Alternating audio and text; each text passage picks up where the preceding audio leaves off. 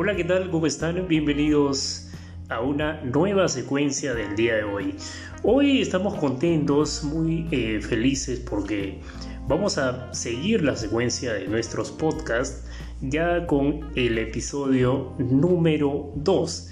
Y en el episodio número 2 pues te voy a presentar eh, un libro muy, pero muy fascinante que se llama Cómo resolver para siempre sus problemas de dinero. Es el autor Bob Victor.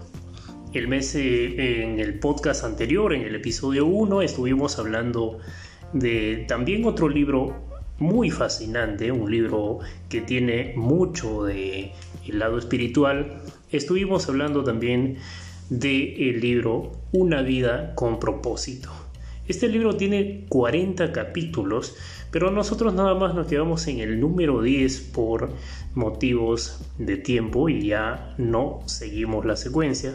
Pero básicamente ya eh, hoy con este libro esperamos eh, cumplir la expectativa de, leerlo o de, bueno, de, de leerlo, no, de grabarlo hasta el final. Vamos a ver y nos vamos a disciplinar básicamente para hacerlo llegar acá los conceptos que contiene este libro, que es también un libro muy fascinante. Yo ya lo leí una vez, pero por motivos de grabación para nuestro podcast, para nuestro segundo episodio, es lo que los estoy presentando ya a ustedes para compartir y agradecerles también por escuchar nuestro podcast número uno, nuestro episodio número uno, día a día. Muchísimas gracias, me da mucho gusto. Hemos tenido bastantes reproducciones y eso me impulsa a seguir grabando este segundo episodio. Entonces, como primera parte tenemos lo que usted tiene que hacer. Capítulo 1, dinero. Hace años, un equipo de investigadores de la Universidad de Columbia dirigió un estudio inusual. Durante un periodo de semanas, se colocaron en las salas de espera de varios bancos de Nueva York con objeto de observar el comportamiento de la gente que entraba y hacía negocios.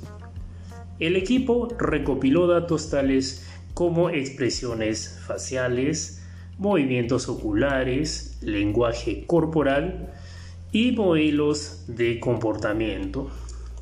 Los resultados de este estudio muestran que el individuo medio entra en un estado extremadamente tenso tan pronto como entra en un banco.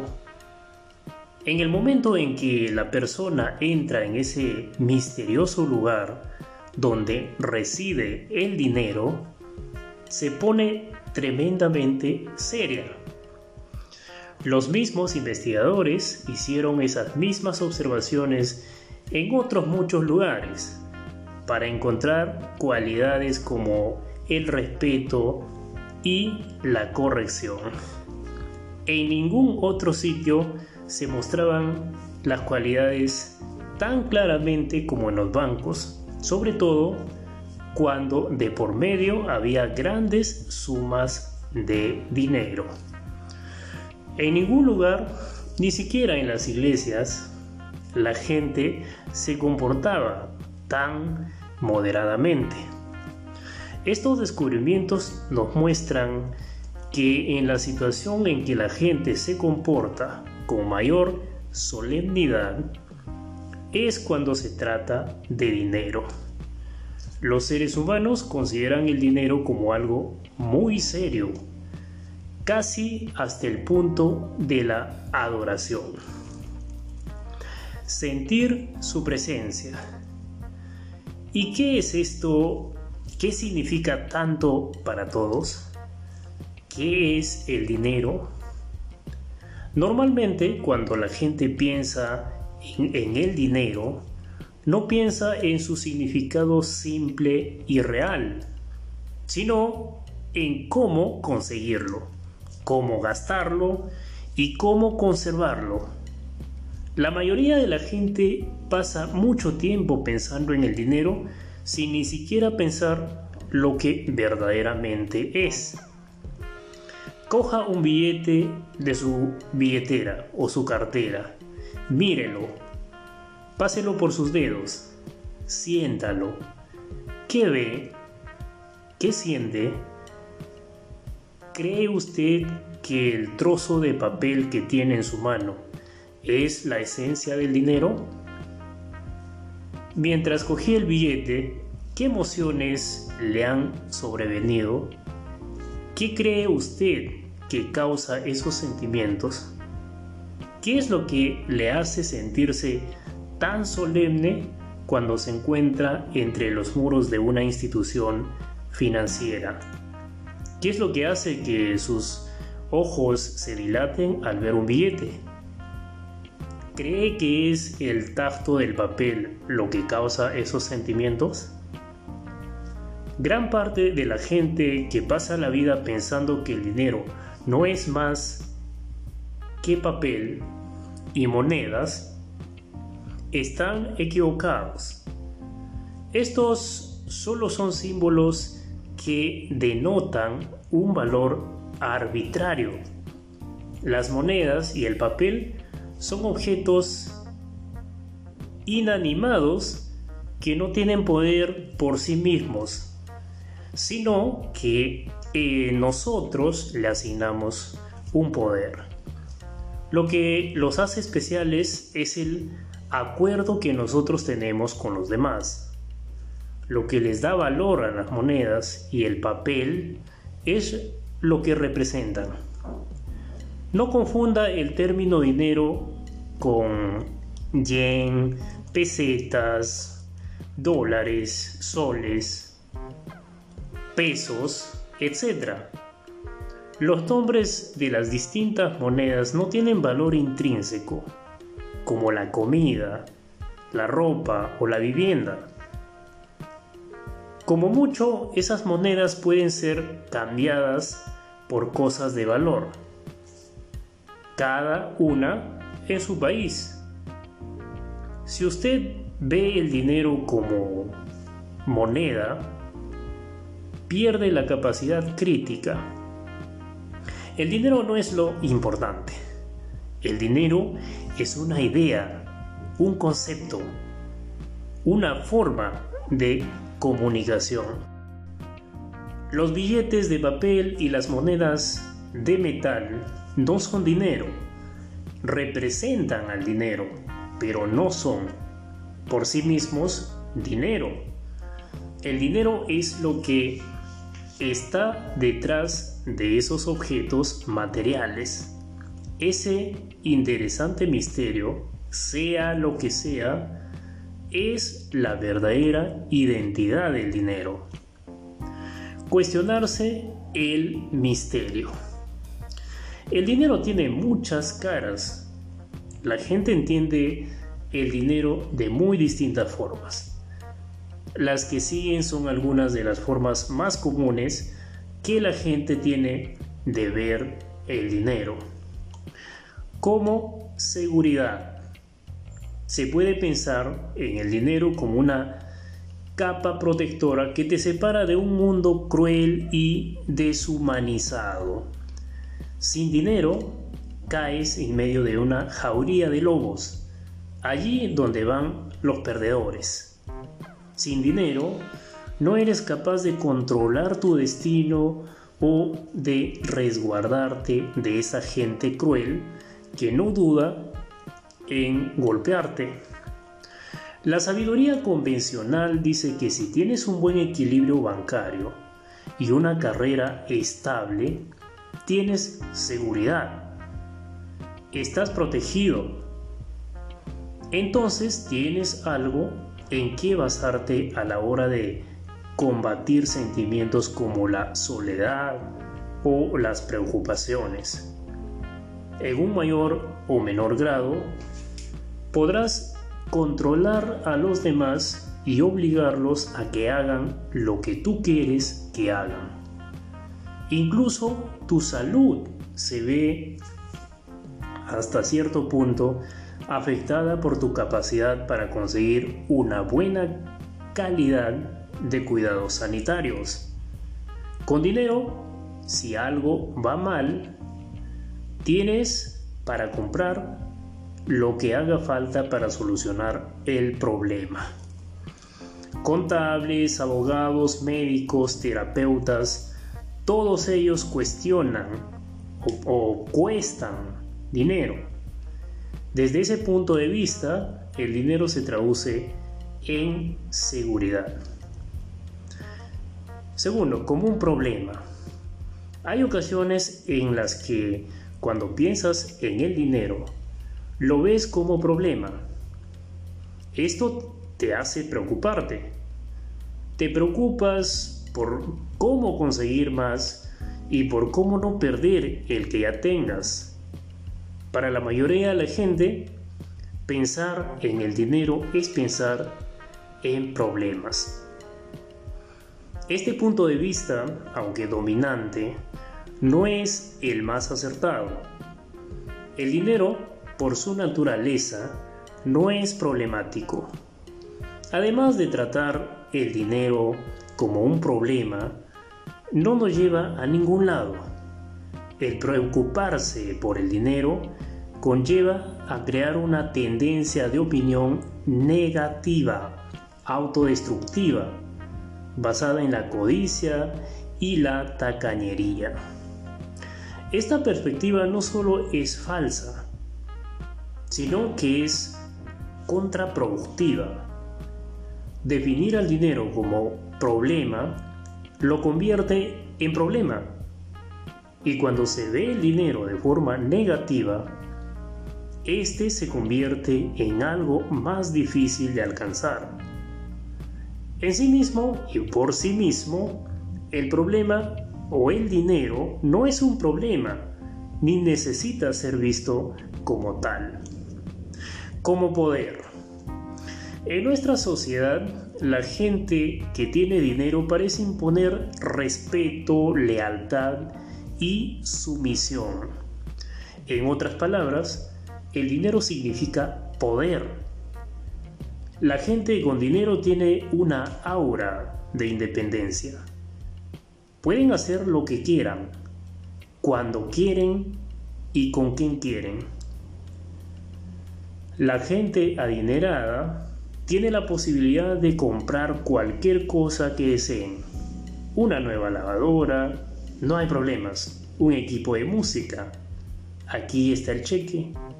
Una casa más grande, mañana la buscamos. Desde esta perspectiva, todo tiene un precio. Incluso los amigos, el matrimonio y la intimidad tienen uno bastante alto. Aunque el amor y el compañerismo no están directamente relacionados con el dinero, un mínimo grado de solvencia financiera es necesario para ponerte en situaciones en que puedan surgir. La persona con dinero no debe estar ocupada en si puede o no comprar el poder la persona con dinero ordena al poder que afecte a otros como una promesa. Cuando el dinero se usa como un medio de cambio, se está realizando un acuerdo implícito relacionado con los valores y costumbres que rodean a ese dinero. El uso del dinero depende de un correcto entendimiento de cómo la gente actúa con respecto a él y un convencimiento de que van a seguir actuando así en un futuro. En este sentido, el dinero es, un, es una promesa. Una promesa de beneficio, una promesa de que existe algo de valor que sigue la estela de esa moneda o papel. Cuando uno acepta un billete de parte de alguien, está aceptando una promesa. Al no ser ese trozo de papel algo de uso práctico, uno acepta el papel bajo la condición de que alguien más lo aceptará cuando decida gastarlo. Esto es una promesa. Cuando estamos, cuando nosotros aceptamos este sistema, damos por hecho que los demás también van a conseguir aceptándolo como energía. El dinero influye hasta cierto punto en todas las relaciones de nuestra sociedad. Y el dinero no es solo algo que está ahí fuera, en el mundo, algo separado de ti. La verdad es que cuando uno negocia con dinero, está negociando con energía. Desde esta perspectiva, se puede pensar en el dinero como una medida de fuerza vital aplicada. Uno tiene tanto tiempo de vida y de miembro de la sociedad, tantos días y horas de productividad en la tierra. Cuando uno hace cualquier cosa y hace para ganar dinero, uno negocia con una parte del tiempo que tiene asignado de vida, con la reserva de energía por el dinero. Este sentido, el dinero, en este sentido, el dinero se adecua a la energía. La cantidad de dinero que uno tiene refleja la cantidad de energía que uno ha empleado. Estas son algunas de las muchas formas que hay que percibir la esencia del dinero. Estos puntos de vista son no son absolutos ni necesariamente adecuados a usted. Usted es libre de ver el dinero de la forma que crea más conveniente. Por tanto, ¿qué es el dinero? Esta es una pregunta que dejará que dejaré para que la conteste usted mismo. Pensar en el misterio del dinero es como meditar sobre una paradoja sin solución.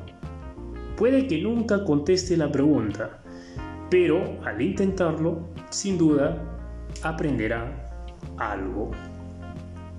Le diré algo. El dinero es una esencia positiva y constructiva.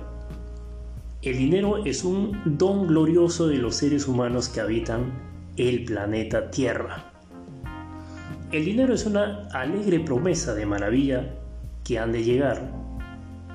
El dinero es un útil y confortable resguardo de seguridad. El dinero es una energía preciada y grandiosa.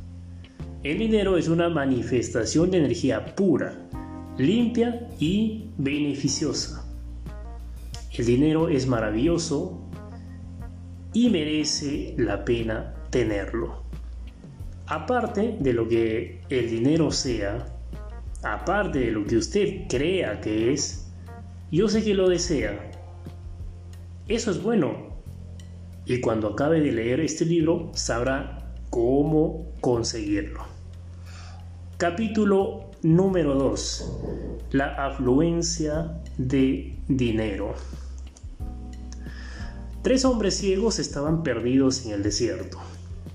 Habían estado vagando durante días con la esperanza de encontrar el camino de vuelta a la civilización. Las perspectivas parecían lúgubres. Finalmente encontraron un camello. El animal permaneció inmóvil mientras los tres hombres iban llegando y tocándolo. El primero tocó una pata del camello, un arbolito, dijo. Según él, habían encontrado un árbol en pleno desierto. El segundo tocó la cola del camello. Se echó atrás horrorizado. Una serpiente, exclamó. Este les avisó a los otros que tuvieron cuidado con una gran serpiente cuya cabeza estaba suspendida en el aire, dispuesta a atacar. El tercero alzó su mano y tocó la joroba del camello. Dijo, es un montón de basura, comentó. les aseguró a los demás que no había nada que temer por encontrar una montaña de arena en el desierto. Los tres se retiraron del camello y se pusieron a discutir. Te digo que es una serpiente. Puedes sentir su cuerpo delgado. Estás equivocado. Es demasiado grueso y firme para ser una serpiente. Es un árbol. Ambos estáis cerrados. ¿Cómo podéis equivocaros de tal forma? Es un montón de basura. Después de algunos minutos de acalorada discusión, uno de los hombres gritó, Esto es ridículo. ¿Cómo podemos tener opiniones tan distintas? No hay manera de ponernos de acuerdo. Los tres reflexionaron sobre esta intervención durante un momento. Al momento, uno de ellos habló. ¿Sabéis una cosa? Esto no es cierto, dijo hay algo en que los tres estamos de acuerdo. ¿En qué? preguntó el primero. Todos estamos de acuerdo en que hemos encontrado algo. Puede que no nos pongamos de acuerdo en qué es, pero por lo menos coincidimos en que es algo, ¿no? De pronto, los tres hombres se dieron cuenta de lo absurdo de su riña. Se dieron unos abrazos y se dijeron unas palabras agradables. Luego, decididos a acabar con la disputa, se acercaron al misterioso objeto nuevamente. Esta vez los tres examinaron al camello desde la cabeza hasta la cola. Llegaron a la conclusión de que habían encontrado un camello, así que se subieron a él y salieron sanos y salvos del desierto y llegaron a la civilización. Negociar con algo. Sea lo que sea el dinero, lo perciba como lo perciba, la clave principal de todo esto es, el dinero es algo. Antes de meternos con esta discusión, debemos ponernos de acuerdo en este punto. Puede que usted y yo no estemos de acuerdo en todo, pero seguramente que los dos pensamos que el dinero es algo. La idea de que el dinero sea algo puede que no le parezca revolucionaria, pero poca gente se da cuenta de este hecho. Yo he preguntado a mucha gente de forma espontánea, ¿qué cree usted que es el dinero? La respuesta más usual es, no lo sé. Luego preguntaba, ¿es algo? La réplica normal es algo así como, eh, nunca me lo he preguntado. Si sigo con el interrogatorio, la mayoría de la gente acaba expresando la opinión de que el dinero debe ser los billetes. El grueso de la gente no se da cuenta de que detrás del dinero físico no hay nada. Nunca pensé que el dinero fuera nada, me dijo una vez una mujer de unos 80 años. Imagino que, después de todo, quizás será realmente algo? Puede usted apostar que sí.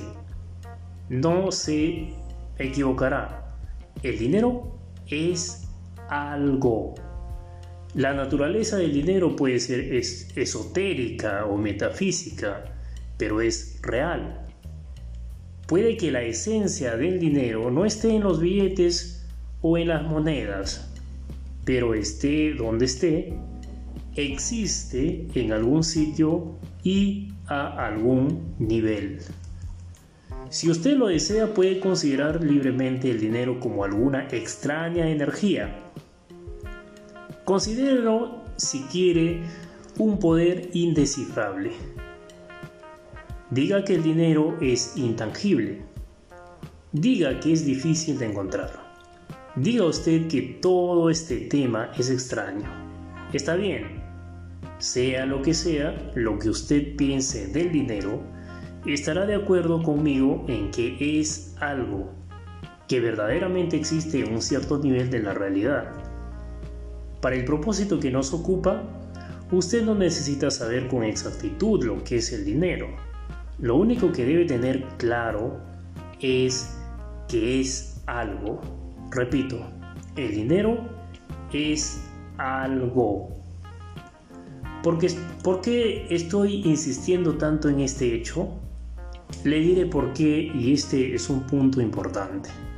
Si el dinero es algo y existe como algo, estará sujeto a las mismas leyes físicas que todos los demás o que todas las demás cosas que son algo ya está.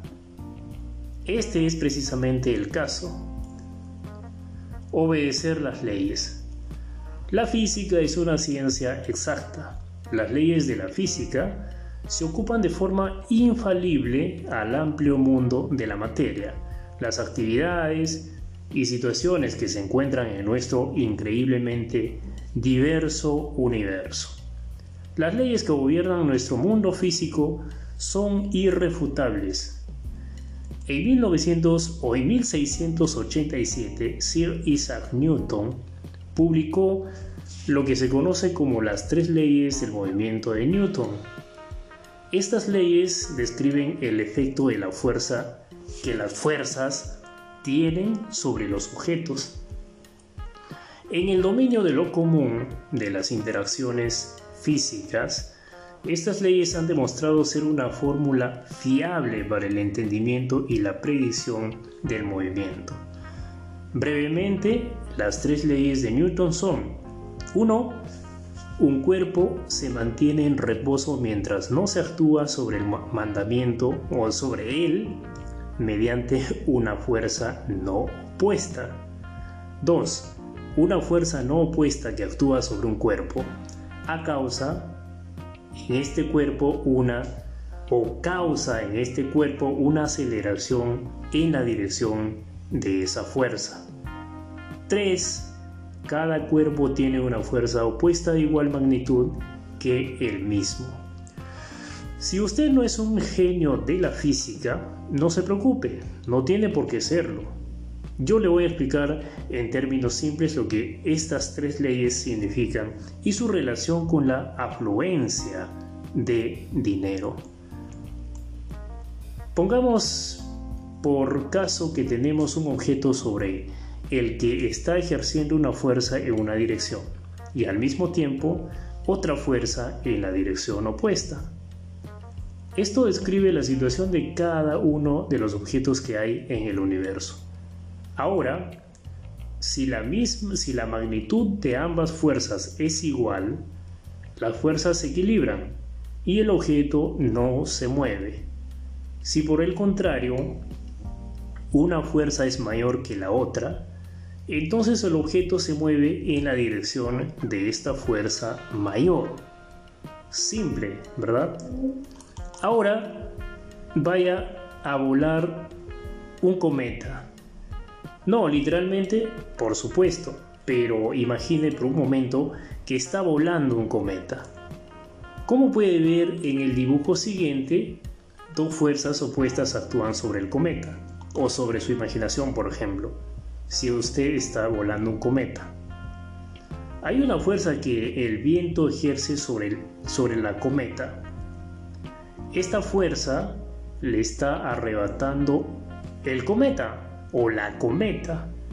Al mismo tiempo, hay otra fuerza creada por usted mismo al tirar de la cuerda. Esta fuerza le está devolviendo la cometa. Como vemos, hay dos fuerzas opuestas, la del viento y la de su agarre. Si las dos fuerzas son iguales, la cometa permanecerá a una distancia constante de usted. Esto es lo que ocurre cuando usted mantiene la cometa en el mismo sitio. La fuerza del viento está intentando quitarle la cometa, mientras, al mismo tiempo, usted está tirando de la cuerda con la misma fuerza, pero de forma opuesta, intentando traer la cometa hacia usted. Cuando las dos fuerzas son semejantes, se equilibran y la cometa ni se acerca ni se aleja de usted. Si usted relaja un poco, la cuerda se deslizará por entre sus dedos. La fuerza del viento sobre la cometa es entonces mayor que la que ejerce por usted y la cometa se aleja. Por otro lado, si usted agarra firmemente la cuerda y tira con fuerza, su fuerza se empuja, su fuerza de empuje es mayor que la del viento y la cometa se acerca a usted. Volar una cometa es un claro ejemplo de cómo fuerzas opuestas actúan en un objeto. Este mismo principio se aplica a todo el mundo. Cualquier objeto en cualquier momento tiene unas fuerzas actuando sobre él.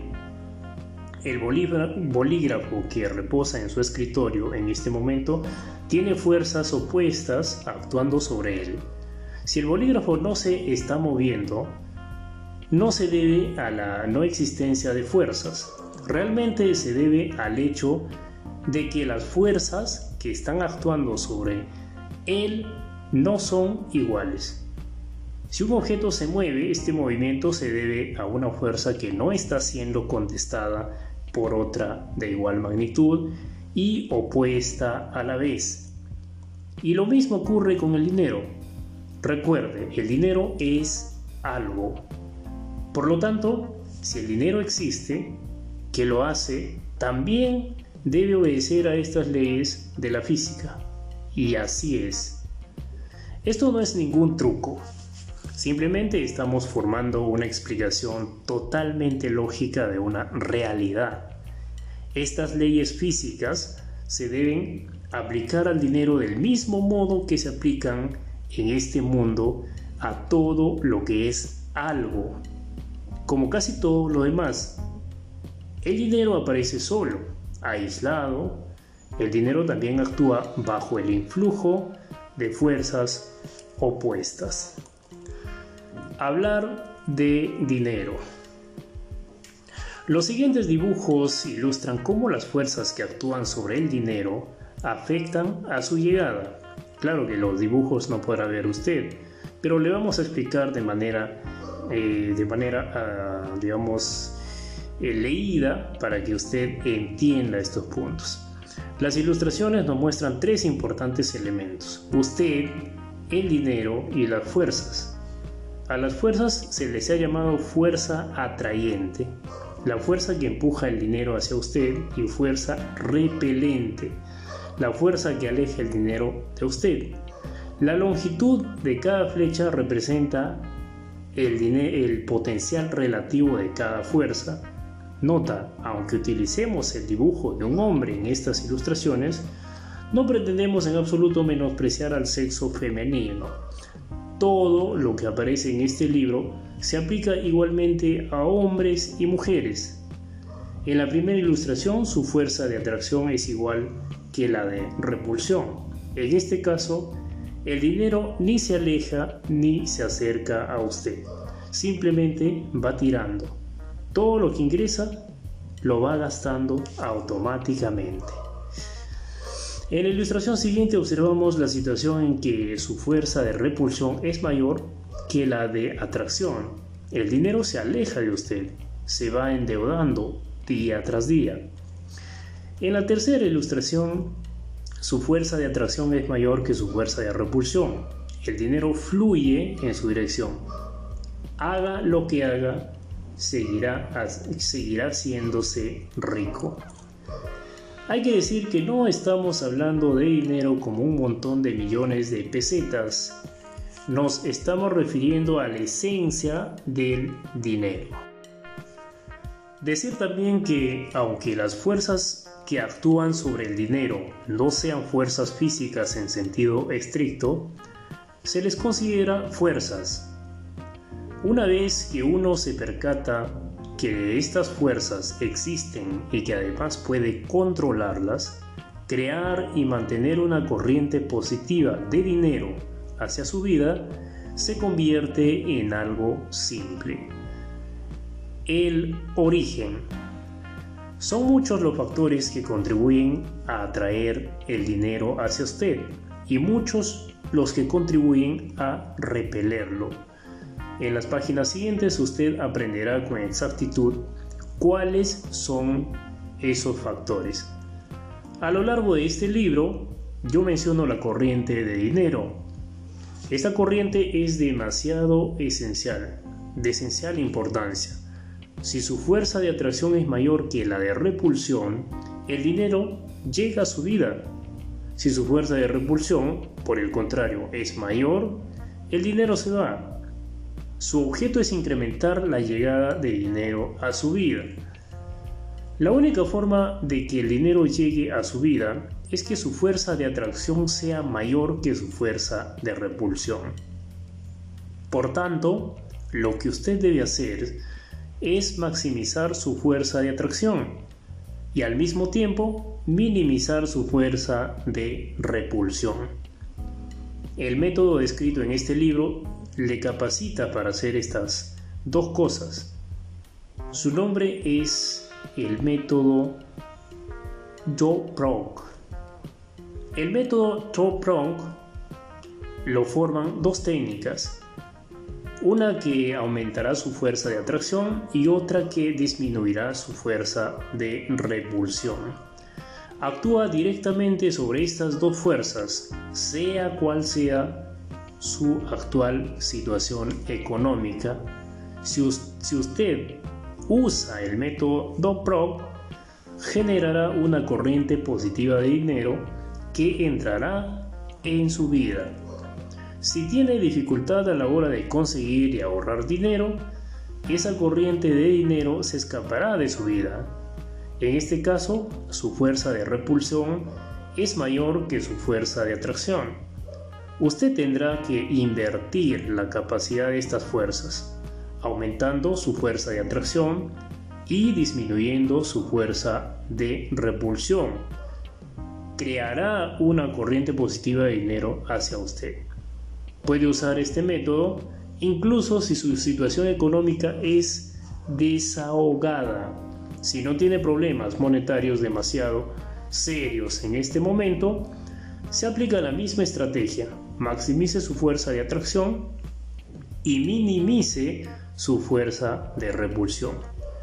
Esto le, ofrece, le ofrecerá una entrada de dinero aún mayor del actual, sea cual sea su edad, sexo, apariencia, minusvalías, inteligencia, etc., para romper todas las barreras y crear una llegada masiva a su vida, tiene que hacer dos cosas, maximizar su fuerza de atracción y minimizar su fuerza de repulsión. El plan es sencillo, los resultados están asegurados. Lo que debe hacer Maximice su fuerza de atracción, minimice su fuerza de repulsión. Tenga presente que aunque estas fuerzas son conceptos abstractos, representan la realidad de todas las posibles situaciones económicas. Claro está que esta no es la forma en que la gente normalmente ve el hecho de obtener dinero. Sin embargo, esta teoría es absolutamente fundamental al atraer con estas dos fuerzas, usted se está eh, acercando al origen, la raíz de su situación económica. No hay mejor forma de empezar. Muy bien, y de esta forma hemos llegado al término de esta lectura. Hemos leído dos capítulos por el día de hoy. Ya en las próximas secuencias estaremos con los próximos capítulos. Así que eh, les pido mil disculpas por los inconvenientes. hemos tenido de repente intervenciones eh, por ahí, pero son cosas que pasan en vivo. Siempre lo digo, ¿no? Mientras grabo videos para Facebook, mientras grabo videos para YouTube. Siempre lo digo, ¿no? Siempre las intervenciones eh, van a estar en algún momento y eso no debe ser motivo para que uno se desanime a hacer las cosas o de repente entre en un estancamiento en ese momento, ¿no? Siempre digo que cuando uno hace las cosas con determinación, no importa los obstáculos, no importa los, eh, las penurias, los escombros que pueden estar ahí, siempre, siempre esa fuerza de voluntad es la que nos mueve. Tener una actitud a prueba de balas, tener esa determinación es que la que nos hace a nosotros continuar con nuestras actividades y regalando contenido de valor.